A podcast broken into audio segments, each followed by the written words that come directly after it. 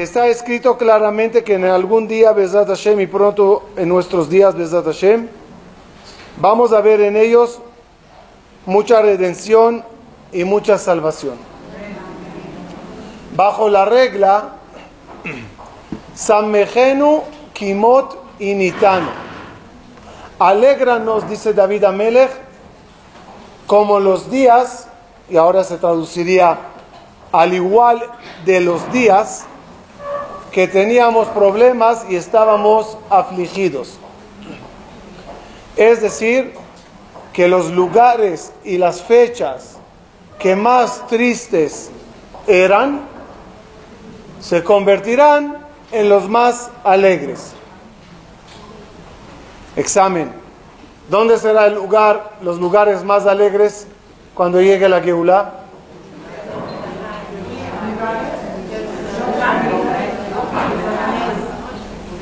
Los cementerios. ¿No? De la misma forma que los lugares más tristes se convertirán en lugares más alegres, así también las fechas tristes se convertirán en fechas alegres. En cierto libro está escrito que el ayuno que vamos a tener este mes, Yudzain Betamuz, que después llegan tres semanas hasta Tisha B'Av, se van a convertir en Yudzain Betamuz, primer día de fiesta, tres semanas Hola Moed, y Tisha B'Av, segundo día de la última fiesta. Como Pesach hay primer día, séptimo día y en medio, Hola Moed.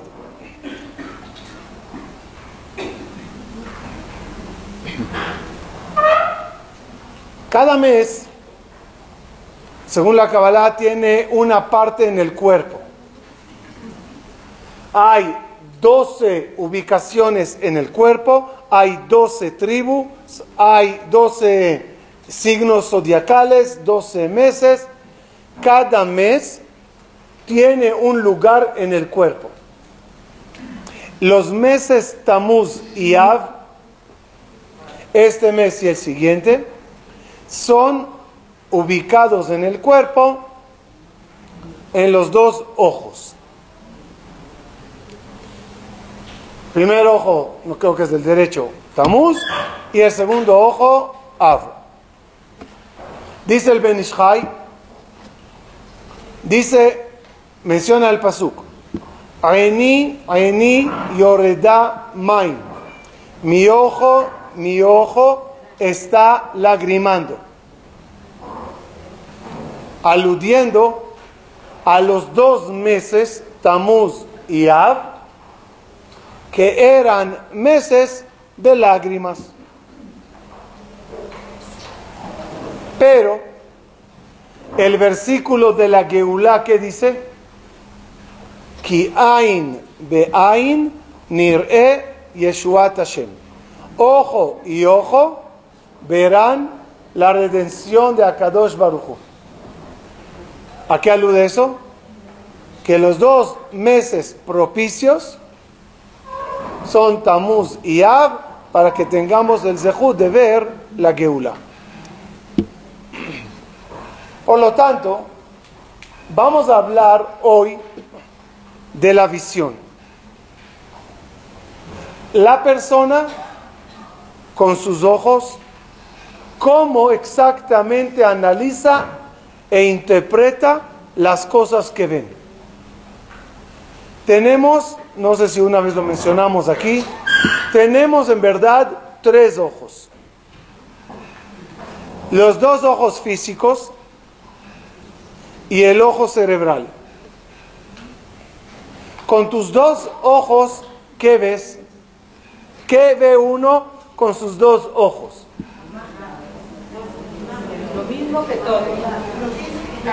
Lo que quiere el ojo cerebral que veas. Otra vez. Hay tres ojos. Los dos físicos son los últimos en la cadena. La que mueve los dos ojos es el ojo cerebral que tenemos, que éste decidirá cómo ver e interpretar lo que está delante de ti. Ejemplo, una íntima amiga tuya hizo algo chueco con alguien allá. Te comentaron que tu mejor amiga dijo, hizo, ¿cómo lo ves? No, no la entendieron. Ella muy buena. No, no, no. Tu enemiga que no soportas hizo algo bueno. ¿Cómo lo ves? Veo que en eso todas expertas, todos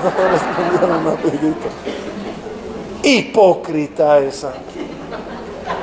Falsa. ¿Cómo puede ser que el mismo acto alguien lo hará? Uno los verá bien y otro lo verá mal. ¿De qué depende? No de los dos ojos físicos. Estos ven igual. Depende de mi ojo cerebral como Él quiere ver las cosas.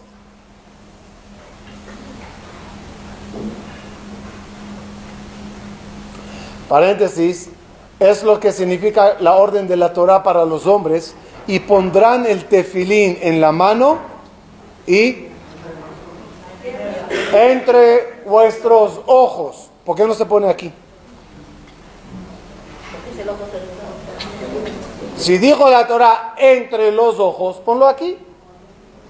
Respuesta, entre tus tres ojos, cerebral y dos ojos, pone aquí. Vamos a ver unos ejemplos históricos que si me entienden bien el mensaje de hoy, es aterrador cómo uno puede manipular realidades, ser ciego por el interés cerebral que, que, contenga. La parasha, que justo se lee cuando estamos llegando a estas fechas, los espías van a ir a explorar la tierra de Israel. ¿Qué se necesita para explorar? Ojos para ver y los tienen. ¿Y qué ven?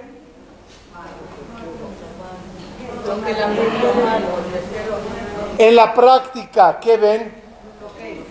Ven que cada ciudad que llegaba había entierros. ¿Y quién fallecía? El hombre más importante de la ciudad. Las costumbres kenanitas antiguas eran que la gente enterraban a sus queridos en eh, cuevas, no en cementerio. Y cuando fallecía alguien importante, sacaban a todos los muertos de las cuevas y iban con el gran líder al cementerio, como diciendo, este gran líder que se lleve con él a mis familiares. Por lo tanto, cuando fallecía un gran líder, ¿cuántos entierros habían? Muchos. ¿Cuántos se fueron al cementerio fuera de la ciudad? Muchos. ¿Por qué se hizo? Porque cada vez que los espías llegaban a una ciudad, moría una persona importante y había muchos entierros. ¿Por qué? ¿Para qué Dios lo hizo? Para que los espías podrán explorar. ¿Qué debería decir el espía? Gracias. ¿Cómo lo interpretaron? En este país hay pandemia. Donde vamos hay entierros, entierros. Unos espías, ¿cómo lo ven? Caleb y Joshua. ¡Wow! ¡Qué milagro! Los otros, ¿qué dicen? ¡Wow! ¡Qué desgracia! ¿Cómo puede ser que la misma escena Unos la interpretan para bien y otros la interpretan para mal. Respuesta. ¿Qué tenían en el ojo tercero? Respuesta. Una noticia que se recibió antes de salir a la exploración. La noticia decía, líder en el desierto no será líder en Israel. Es decir, incluso Moshe. Es decir, va a haber cambio de mando. Ya dije, ¿verdad? Por lo tanto, voy a perder mi puesto si veo la maravilla de esta tierra. Como mi ojo cerebral no quiere perder el puesto, cuando veo lo que veo, ¿cómo lo veo? Mal. Porque si lo veo bien, pierdo. ¿Lo, ¿Lo hicieron con maldad? ¿Ah? Si yo pusiera, escuchen bien la pregunta, una máquina detectora de mentira, ¿saldría a esos espías mentirosos? No, no mintieron. Simplemente así lo vieron. La queja no es porque mintieron, no, ¿por qué lo vieron así? ¿Qué dijo la Torah? El soborno ciega los ojos del sabio. ¿Alguien vio una vez un juez ciego? No, no necesariamente. Aunque reciba ese juez sobrecitos de la mañana hasta la noche, ciego no va a ser. Como la Torah dijo, el soborno ciega los ojos? Respuesta, no se refiere a los dos ojos físicos. Se refiere al ojo cerebral, que cuando hay soborno, este se ciega. Dijo una vez un jajam, cuando hablo del libro de Bereshit, las primeras parashiot se me hacen muy fáciles. Siempre tengo el bueno y el malo. La serpiente, Adán. Nimrod, Abraham. Esab, Jacob.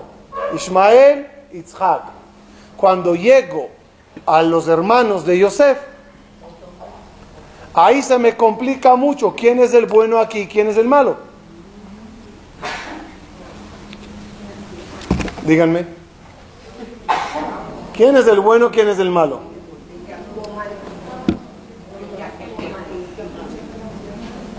Mi papá se Baja siempre me contaba el chiste de, de un señor que nunca iba al Knis. Una vez le dice a su esposa, oye, como este Shabbat falleció mi papá y eres del aniversario de mi papá, y me enteré que nosotros los judíos vamos al Knis en el día del aniversario. ¿Por qué no vas para honrar el alma de mi papá? Le dice el Señor, mire, yo nunca fui a un knis, yo no sé lo que se hace allá. Sé que te importa, tú ve y lo que hagan, haz. Llegan para allá, todos se mueven, el Señor se mueve. Todos se sientan, se sientan. Todos de pie, de pie. Shema, Shema. Imitó a toda la gente. Llegó la hora de la parasha. ¿Qué parasha tocó? La de Yosef y sus hermanos. Y se levanta el rabino. Y Yosef los hermanos le agarraron, le secuestraron, le vendieron, tiraron al pozo. Y el Señor en shock de la historia. Con lágrimas regresó a su casa y dice a su esposa, no, no, no, no sabes lo que pasó esta semana en la comunidad. Un tal Yosef, el hermano le agarraron, Dice la mujer, ¿estás seguro? Sí, el rabino se paró a hablar. ¿Yo para qué voy al CNIS? ¿Para escuchar amarguras? Yo no quiero ir. Yo no leo noticias, no leo periódicos, para no ver los problemas de los demás. Toda esposa, está bien si así, si esto es lo que se habla en la sinagoga, pues no vayas. Pasa un año. Le dice, oye, ¿por qué no vas el aniversario? Se, ya te dije en esas. Le dijo, está bien, fuiste con los shamis. Ve ahora con los halevis. A lo mejor es diferente. Fue para allá. Todos de pie, de pie. Todos se mueven, se mueven. Se sientan, se da Shema, Shema. Llega la para allá, se levanta el otro rabino. Señores, Yosef le agarraron sus hermanos, le vendieron. Le... El señor dijo, no puede ser. Levanta la mano. Dice, sí, sí señor, ¿qué pregunta tiene? Discúlpeme, rabino, pero ese Yosef se lo merece. Dice, ¿usted por qué opina que se lo merece? Dice, mira, Rabino, le prometo, el año pasado le hicieron lo mismo. ¿Para qué regreso con ellos otra vez? ¿Quién es el bueno, quién es el malo en los hermanos de Yosef? Ellos le acusan que sus sueños son falsos. Él dice, mis hermanos están haciendo pecados. ¿Quién tiene razón? ¿Quién está peleado? Respuesta, no sé quién está peleado. ¿Quién causa la pelea? Respuesta, todos tienen un problema en su ojo cerebral. Cuando te odio,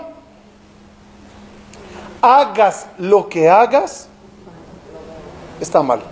Hagas lo que hagas, lo veo mal. ¿Y por qué lo veo mal? Porque me da la gana verlo mal. Acusa, ejemplo práctico. Yosef acusa a sus hermanos que esos se sentaron a comer barbecue, asado, y no hicieron shejita al, al, al, eh, a la ternería, a la, a la ovejita. Pa, yo vi a Reubén, invento, ¿no? Agarraron una, una roca, pum, la cabeza, la picó, la comió. Malo bien. Cuentan que en el mundo, hace mil años aprox, salió una novedad rabínica extremadamente rara. Se llamaba el Maimónides. Doctor, astrónomo, filósofo y rabino. Además. Y sus ideas y sus formas de escribir, la gente que, le conocían sabían su grandeza. El que nada más de lejos escuchaba, decía, aquí algo está andando mal. ¿Qué hicieron los rabinos de Israel? Mandaron a un jajam muy picudo a Egipto a investigar quién es el Maimónides para tacharle. Y venir y anunciar, este jajam de Egipto no es kosher paréntesis para que sepan, en Francia quemaron todos los libros del Rambam. Por eso dijo el Rambam, Kol Zarfata le Ashpata, mi Parshendata. Todos los de Francia decía él a la basura, salvo Rashi. Su forma de escribir, especialmente el libro de Morene Bujín y todo eso, no estaban acostumbrados a esa forma tan filósofa. Cuando, cuando Francia supo que se equivocó, a la semana se quemó todo, en la sinagoga principal con todos los cifre Ahí entendieron que se equivocaron por quemar los dios del Rambam. Mandan de Israel a Egipto un jajam con la misión de tráeme información para tacharle. Llega el jajam, descansa en las afueras de Alejandría, bajo el árbol, al lado de un manantial, toma agua, come, duerme, se levanta, sigue, llega a la casa del Rambam, toca la puerta, abre el mayordomo, sí, hola, dile al rabino que vine desde Israel para estudiar con él y conocerle. Y para que me tome en serio, dile que yo sé que en este momento está comiendo, ahora sí que invento, pescado a la plancha, al ajío con arroz y de postre tiene helado de vainilla. El mayordomo en shock. ¿El menú? El menú. Llega a él, el señor, eh, eh, eh, le dice el Rambam, tú tranquilo, dile que regrese al pozo a recoger el libro que se le olvidó allá. El mayordomo entendió que hay aquí una guerra galáctica. Total, al final recibió al jajam. El Rambam supo muy bien para qué vino. Y le dice, hola invitado, bienvenido. Me imagino que estás cansado del camino. ¿No se te antoja un vinito así fresco, bueno? Sí, sí. Eh, Mustafa, ve al barril y sácame vino. El jajam dice, Mustafa, barril del vino, de vino del barril. Y ahí Neser, no se puede, ¿cómo el goy va a tocar el vino? No, seguro es un, examen que me está haciendo el Rambam. Llegan las dos copitas así, el Señor se queda mirando al Rambam. El Rambam agarra dos vueltecitas, huele el vino, verajá. El Señor dice, no, imposible. ¿Cómo el Rambam toma ya Ineser? Bejabot, dice. Dice, no, no, yo, ley seca. Eh, no, no. Voy a manejar. No puedo. Me imagino que tienes hambre. ¿Sí? Mustafa, agarra porfa el bate de béisbol. Está ahí el corderito, ya sabes. Eh. Bateale, bistec y tráenos para comer. Dijo el, señor, no, imposible. Le dice al Rambam, disculpe un minuto, ¿puedo ir al baño? Sí, sí, puedo ir al baño. En vez de al baño, ¿dónde va el señor? Efectivamente, Mustafa, boom, bistec. Y hay varias cosas como esas. Le dice el señor al Rambam, te diera la Ay, Rambam comiendo, feliz. Llega el Señor y le dice al Rambam, la verdad que viene por seis meses. A ver si te cacho en una.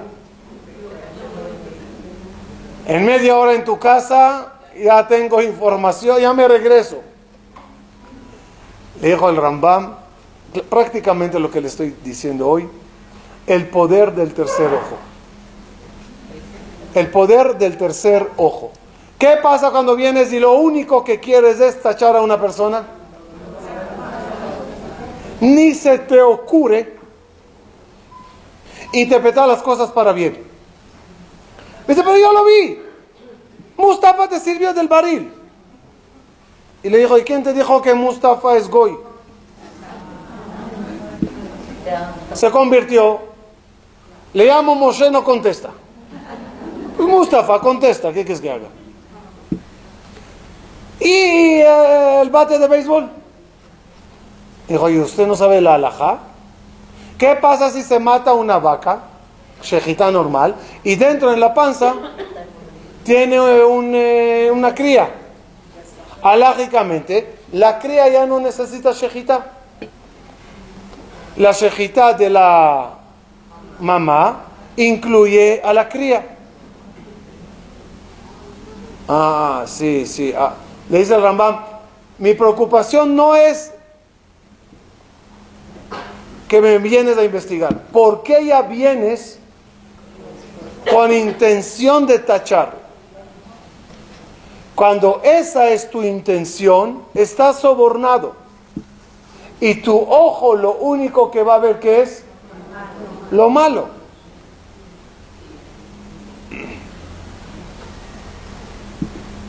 ¿Cuánto hay que tener cuidado en la forma que nosotros analizamos las cosas. Está escrito que la destrucción del templo que este mes vamos a tener el ayuno de Yudán de Betamuz, el mes que entra a Tisha B'Av, ¿cuál es el, el motivo de las destrucciones? ¿Qué pecado hicimos para que nos pase la destrucción? Respuesta. Respuesta que se conecta, ya vamos a ver. En un lugar está escrito que había entre nosotros odio gratuito. ¿En qué consiste odio gratuito? ¿Ah? De siempre interpretar lo del otro para mal. No me saludó. Seguro está peleado conmigo. Ah, claro. Es porque la semana pasada ya empiezas a hacerte películas y películas y películas. Y ni te vio. Está escrito que el odio gratuito proviene de falta de amor. Porque, perdón, perdón, perdón. El mal, el juzgar mal proviene de falta de amor.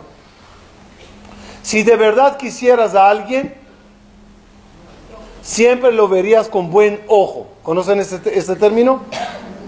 Velo con buen ojo. ¿A qué se refiere? ¿Pero por qué en singular? Velo con buen ojo. Porque habla del tercer ojo que debes de ver las cosas bien. Pero para verlas bien debes de amarle al otro. Cuando tienes amor al prójimo, siempre le juzgarás para bien. No se olviden. Acusadores tenemos a millón. ¿Qué pasa cuando tú en la tierra ves a alguien y le juzgas para mal? Te sumas a todos sus acusadores celestiales. ¿Conocen esos partidos de fútbol, digamos, de, muchachos, donde se pelea sí gol, no gol, sí gol, no gol? Y llega alguien del otro equipo y dice, sí, sí, sí, fue gol, la verdad, hay que reconocerlo, fue gol. En ese momento, ¿qué pasa en la discusión? No hay discusión. Todo el equipo que dice, ahí está. Hasta tu amigo lo dice. Dicen nuestros sabios, cuando aquí en la tierra juzgamos a alguien para mal y le vemos mal, los ángeles le dicen al Creador, pero ahí está. Hasta la gente de su equipo le ven mal. Hasta su familiar habla mal de él. Y en ese momento ya no hay discusión celestial. Hasta los defensores se callan cuando desde la tierra hablamos mal de los demás.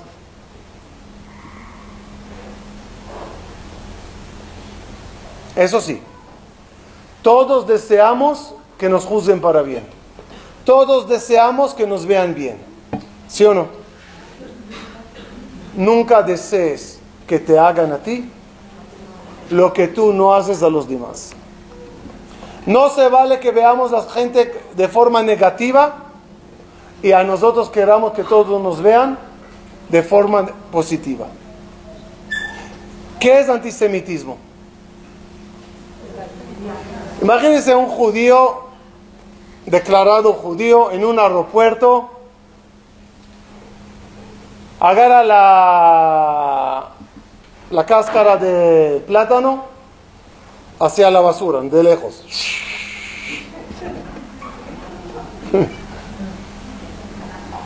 ¿Fallo? El quien vea, ¿qué dirá? Judíos. hagas lo que hagas, es alajá, es el Israel. En ese momento, tú inventas al mundo todas las locuras del mundo, todas las tecnologías del mundo, todas las medicinas del mundo. Cuando dices a un judío que dicen, sí, todos iguales. Cuando el ojo cerebral está envenenado, ya no importa lo que hagas, siempre te van a ver a ti mal. ¿Te molesta? Si te molesta, primero no lo hagas con los demás. ¿Cómo se arregla el ojo cerebral? ¿Cómo se arregla el ojo cerebral?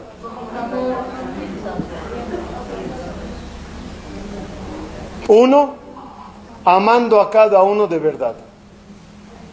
Dos, siempre velando en ver el lado positivo, la mitad del vaso llena, en cada uno, haga lo que haga. Y créanme que es un arte ser así. No somos así. Una vez alguien me dijo algo bonito, tenemos blanco y negro en el ojo. ¿Por dónde vemos?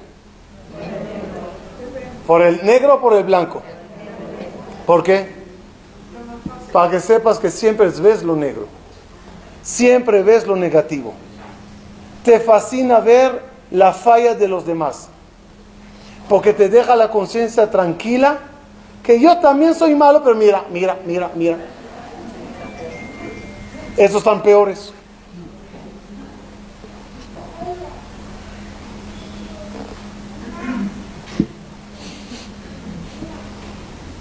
Dice la Gemara, caminar con psiagasa, caminar, ya de una vez se lo explico, de forma orgullosa, daña la vista. Caminar de forma orgullosa daña la vista. Alguien vio a uno llegando al oculista y el oculista diciendo, ¿eres muy orgulloso por eso? ¿A qué se refiere que el orgullo eh, eh, destruye la, la vista? El tercer ojo. El orgulloso siempre ve mal. Dile al orgulloso, te equivocates en lo que hiciste. ¿Qué dice el orgulloso? No.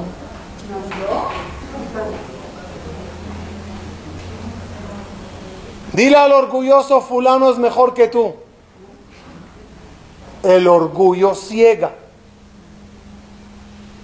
Porque no nos deja ver la realidad. Porque dañará nuestro orgullo.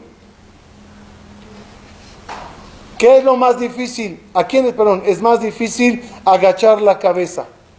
¿A uno que no tiene nada o a uno que tiene mucho? A uno que tiene mucho. Viene Dios y dice, ¿sabes con quién yo estoy? Yo estoy con la gente honesta, recta, jueces sanos. Dios mora sobre aquel que es rico, fuerte, sabio y humilde. Díganme de los cuatro de las cuatro condiciones, ¿cuál es la más lógica? ¿Por qué Dios tiene que estar con los ricos? ¿Y por qué tiene que estar con los sabios? ¿Y por qué? ¿Inteligentes? ¿Qué? Es inteligente ahí. ¿Y con los fuertes qué tiene que ver? Respuesta, Dios está con aquel que es rico, fuerte, sabio y con todo eso es humilde. Es decir, ahí la humildad se puso a valer. Un muerto de hambre tirado en el piso que es humilde, también, ¿de qué te vas a enorgullecer? Cuando una persona grande admite un error, y logra ver lo malo que hizo y se quita la ceguera de encima, hay que quitar el sombrero delante de él. Por ello cada mañana decimos una verajá muy especial. Baruch ata Hashem pokeach ibrim.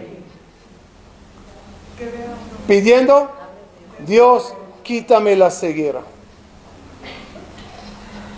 ¿Cuántas veces gentes de interés, gentes que tienes en ellos de interés, les ves muy bien?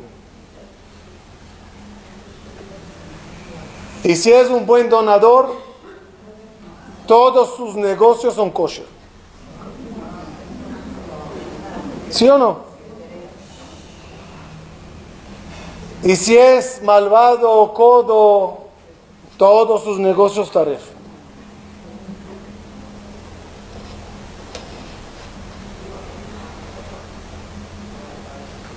No siempre con nuestros ojos catalogamos de forma correcta a los seres humanos que nos rodean. Tenemos intereses pre los dos ojos y por lo tanto estos ojos van a ver lo que a nosotros nos da la gana ver. Moshe Rabenu puede ir al tribunal y ser testigo de su hermano Aarón. ¿Ah? Testigo. En un tribunal, familia cercana no puede testimoniar. Repito la pregunta. Dos hermanos, uno no puede ser testigo del otro en un tribunal. Entiendo. Pero Moshe Rabenu puede ser testigo de un juicio sobre Aarón, su hermano. De su hermano, ¿puede? Acaban de decir Moshe Rabenu mentiroso. Sí, dijeron. ¿Por qué Moshe no puede ir a un tribunal y testimoniar sobre Aarón?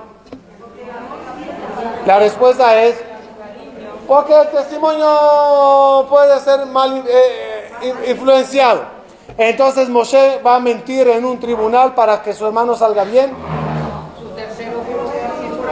Y aquí viene lo más grave del mundo. No que Moshe va a mentir. Moshe va a creer que está diciendo la verdad. No, no, no, no por lo que la gente diga él mismo va a creer que lo que él vio está bien. No mientes. Simplemente de entrada lo ves diferente. No lo haces con maldad. Es lo que quiero que entiendan. Si lo haríamos con maldad, sería buenísimo. ¿Por qué? porque por lo menos sabes que actuaste con maldad, en un momento dado volverás en Teshuvah. Pero si yo no siento que hice nada malo, porque así lo vi, entonces nunca voy a volver en Teshuvah. Ni Moshe Rabenu puede ver las cosas de su hermano Aarón como es correcto. Ya les dije, Llegaron cinco hermanas a pelear la herencia. Le dicen las cinco hermanas a Moshe. Moshe, papá murió. Se llamaba Zelofhad. Y, no hay, y dejó herencia y no hay hermanos. Moshe, ¿quién se debe de quedar con la herencia de papá? Antes que siga, respondan por lógica humana. Entre que se lo lleve el vecino, pues lo lleve ella. Viene Moshe y dice, ay, no sé, no sé. Una pregunta muy difícil. Lo que diga Dios, Hashem, ¿qué dices? Dale a ellas la herencia. ¿Se pueden quedar con la herencia? Gracias Moshe, le. Se voltea a Jajamim y hace una pregunta. Oye Moshe, ¿qué tan difícil era? Respuesta maravillosa. ¿Qué dijeron ellas a Moshe en la pregunta? Hola Moshe, papá falleció. Zelofhad. ¿Le ubicas? Zelofhad dice Moshe, Zelofhad, Zelofhad. Abre celular, contactos. No, no le tengo. Moshe Tzelofhad, ¿tú te acuerdas cuando tu hermano, eh, tu primo Korah, se alzó contra ti? Sí, claro, uh, qué revolución hubo en el campamento. ¿Sí? Mi papá Korah, eh, era de tu bando. Total, ya, no importa, Moshe, Murió, ¿Qué hacemos con el, eh, eh, la herencia? ¿Qué dice Moshe? Ya estoy sobornado. Ya me cae bien. Ya no puedo responder. ¿Entendimos? ¿Cuántas veces una frase te soborna?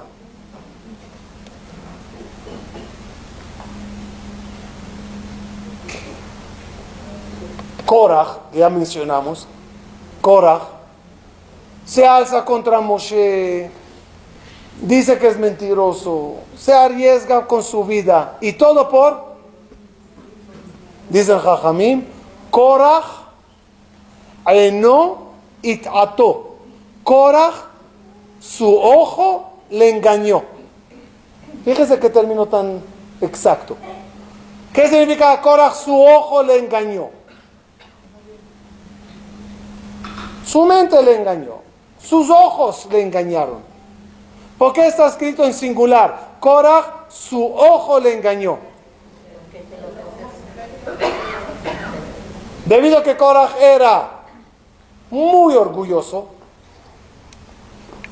archimillonario que se cree que todo se lo merece él,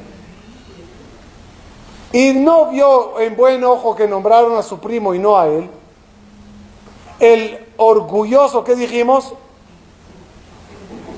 se ciega. De forma más chistosa, dicen que Korach vio que va a salir de él, su bisnieto, el profeta Shemuel. Está escrito que todos los líderes tienen una cola que les pisa.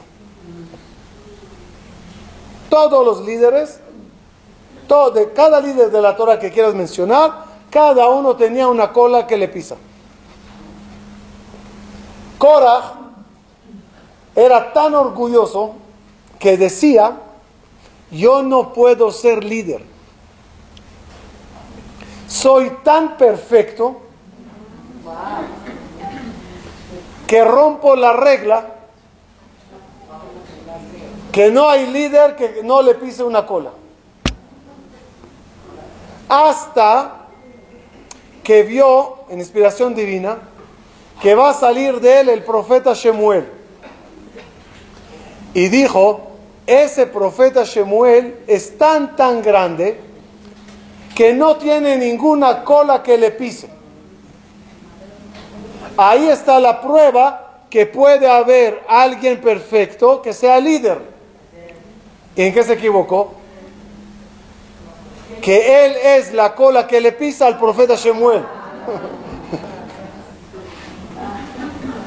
Cuando el profeta Shemuel, sí, ya sabes, descendiente de Korah. Cuando uno quiere cacherizar el taref, somos los expertos. ¿Ah?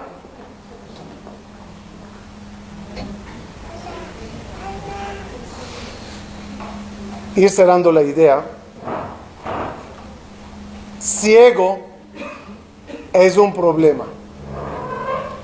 Pero hay uno mayor. Se llama vértigo. ¿Qué es vértigo? Mareo. ¿Qué, hay de especial en el vértigo? El, que sufre de vértigo, que son pilotos o buceadores, buzos, que ellos ven y no ven mareado. El ciego sabe que no ve, pues se sienta. El que tiene vértigo cree que ve y cree que tiene claridad, solo que se le confunde la derecha con la izquierda y la arriba con abajo. Va a la derecha, va a la izquierda. Va arriba y aparece con cura. La derecha, izquierda. Arriba, abajo.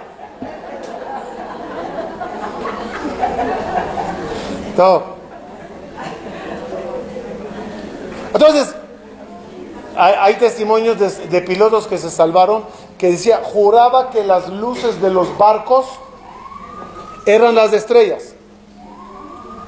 ¿Cuál era el problema, el problema en vértigo? Que al creer que ves, te estrellas. Hay gente que tienen vértigo en su tercer ojo y creen que ven y creen que analizan correctamente y creen que están tomando decisiones buenas y creen que todo el taref es kosher y todo la no es la shonara, no es la shonara. A veces más vale reconocer tu vértigo que negarlo. ¿Se puede hablar la shonara? Trae el Jafez Jaim seis, ocho condiciones para poder hablar la Shon Ara. Se puede. Hay unos casos que se puede. No, no. La Shon Ara es nada más cuando es verdad. Si no es verdad, no es la Shon Ara. Es peor. es difamación. Hay casos que sí se puede hablar la Shon Ara, se puede. En caso así, así, así, así. Ok. La última condición, ¿cuál es? que esta persona que tú vas a hablar de la sonará, que cumple con todos los requisitos, tú no estás peleado con él. ¿Por? Porque si estás peleado con él, todas las condiciones anteriores te parecieron exactas porque le odias. Entonces ya no estás viendo bien no sabes qué hacer, dudas si tu ojo está viendo bien o mal, ¿qué se hace? Primeramente es lo más grande, dudar.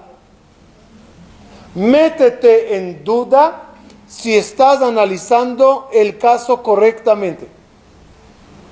Ve al jajam o a alguien y dile, ayúdame a analizar este caso. El piloto del vértigo, ¿qué tiene que hacer? Uno, dudar. Si dudó, oye, no me agarró el vértigo. Si no duda, se estrella. Si duda, llama a torre de control. Y torre de control pues, le guía. Si quieren que suba, le dicen baja. Piloto automático. ¿Qué debes de hacer si no sabes si tu ojo está viendo las cosas bien o mal? consulta.